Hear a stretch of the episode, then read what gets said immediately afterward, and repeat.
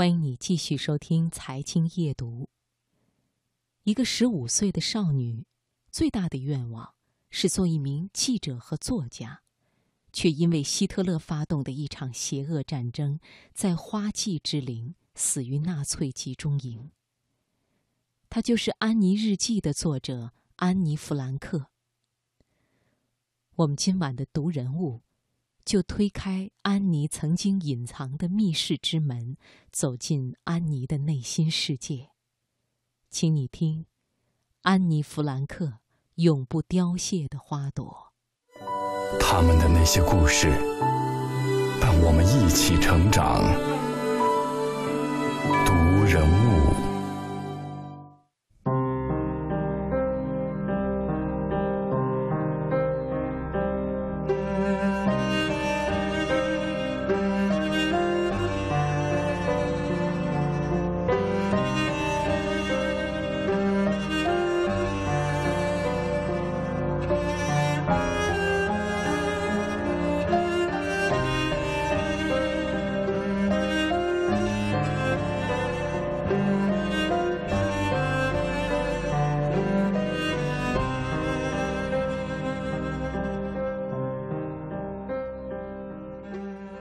尼出生于德国的法兰克福，是奥图·弗兰克一家的小女儿，家中还有母亲爱迪丝和姐姐玛戈。由于当时纳粹德国排斥犹太人风气日盛，父亲奥图就考虑逃离德国。他在荷兰阿姆斯特丹找到工作，第二年把全家都接过去，一家四口在荷兰开始了新的生活。但是，一家人并未逃脱纳粹的魔掌。纳粹在西线开战时进攻了中立国荷兰，荷兰迅速沦陷。一九四二年六月十二日，是安妮的十三岁生日。这一天，父亲送给安妮的礼物是一个带锁的记事本。安妮把它作为日记本，记录生活中的各种琐事。自己的点滴感情、学校生活、家庭细节，甚至恋爱的感受，无所不说。安妮在生日当天写下了第一篇日记，在日记里，她写道：“我希望我能完全信任你，我还从来没有能够这样信任过谁。我也希望你将给我最大的支持。”从此。安妮将本子当作闺蜜，取名基地。然而，噩梦却在一天天的逼近。一九四二年七月，安妮的姐姐马哥收到犹太移民局中央办公室的通告，命令她去最近的集中营报道。父母决定全家躲入公司的办公大楼的密室，父亲早就做好准备。姐妹俩马上收拾行李。安妮首先想到了日记本，她认为回忆总比衣服更宝贵。与安妮一家四口一同入住密室的，还有范丹夫妇和他们的儿子彼得，以及杜瑟尔医生。八个人在狭小的密闭空间里战战兢兢生活了两年。白天避免发出一切声音，晚上才能打开窗户呼吸新鲜空气。饮食起居由外面知情的六个朋友照顾。安妮最后一篇日记写于一九四四年八月一日。三天之后的八月四日，德国和荷兰警察破门而入，所有人被送往集中营。一九四五年，他因为伤寒死于德国伯根贝尔森集中营，此时距离德军投降仅仅一个星期。最终，只有安妮的父亲奥图幸存下来。当初协助他们一家的朋友保存了安妮的日记。翻阅王女的日记，奥图无比痛苦。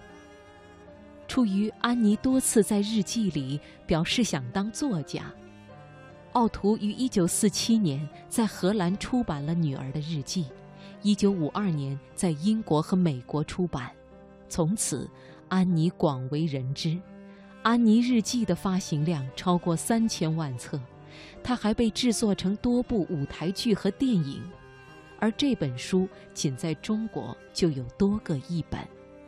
此外，荷兰还成立了安妮·弗兰克基金会，把那间密室改造成安妮·弗兰克之家博物馆。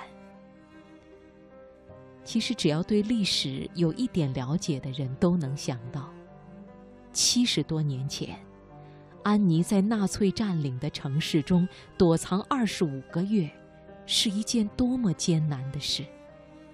当时，年仅十三岁的安妮，不仅面临着极为危险的外在环境，而且经历着几乎所有青春期少年都会经历的亲子冲突和内心挣扎。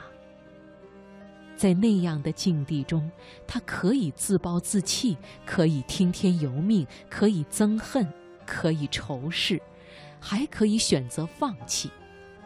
但是，安妮并没有那么做。他选择热爱自己的小屋，并且以绝不敷衍的态度对待临时居所。安妮说：“我们的小房间墙上起初是光光的，什么也没有。”可是感谢爸爸，他早已经把搜集的电影明星照片和明信片带来了。在浆糊桶和刷子的帮助下，我们把墙壁变成了一幅大壁画，看上去愉快多了。在每天都有很多犹太人被一车车的抓走，并被煤气毒死的时候，在令人惊恐的空袭声中，他选择读书。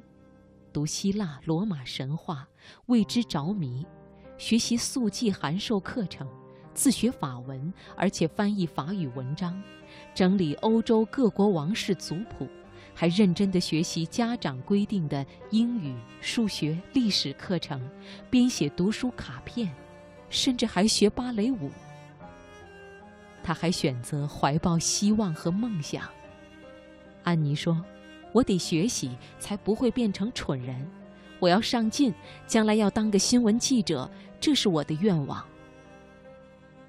他发现，总有一些美依然存在，在大自然里，在阳光里，在自由中，在你自身中。这一切都能鼓舞你，你观看一下，就会重新得到内心的平衡。一九四四年三月，在几乎遭受着整个世界的迫害的时候，在安妮完全不知道自己能否活着走出藏身之地的时候，在他完全丧失在阳光下行走的权利的时候，在他连正常说话的权利都被剥夺的时候，他依然做出了这样的选择。感谢安妮。他让我们知道，人即使年幼，即使在严峻的环境中，只要你愿意，就可以做出正确的选择。让我们知道，人原来不仅有选择的权利，更有做出正确选择的无限能力。